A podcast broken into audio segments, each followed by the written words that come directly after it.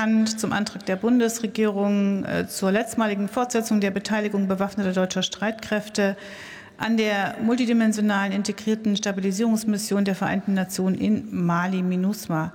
Abgegebene Stimmkarten 639, mit Ja haben gestimmt 375, mit Nein haben gestimmt 263. Es gab eine Enthaltung.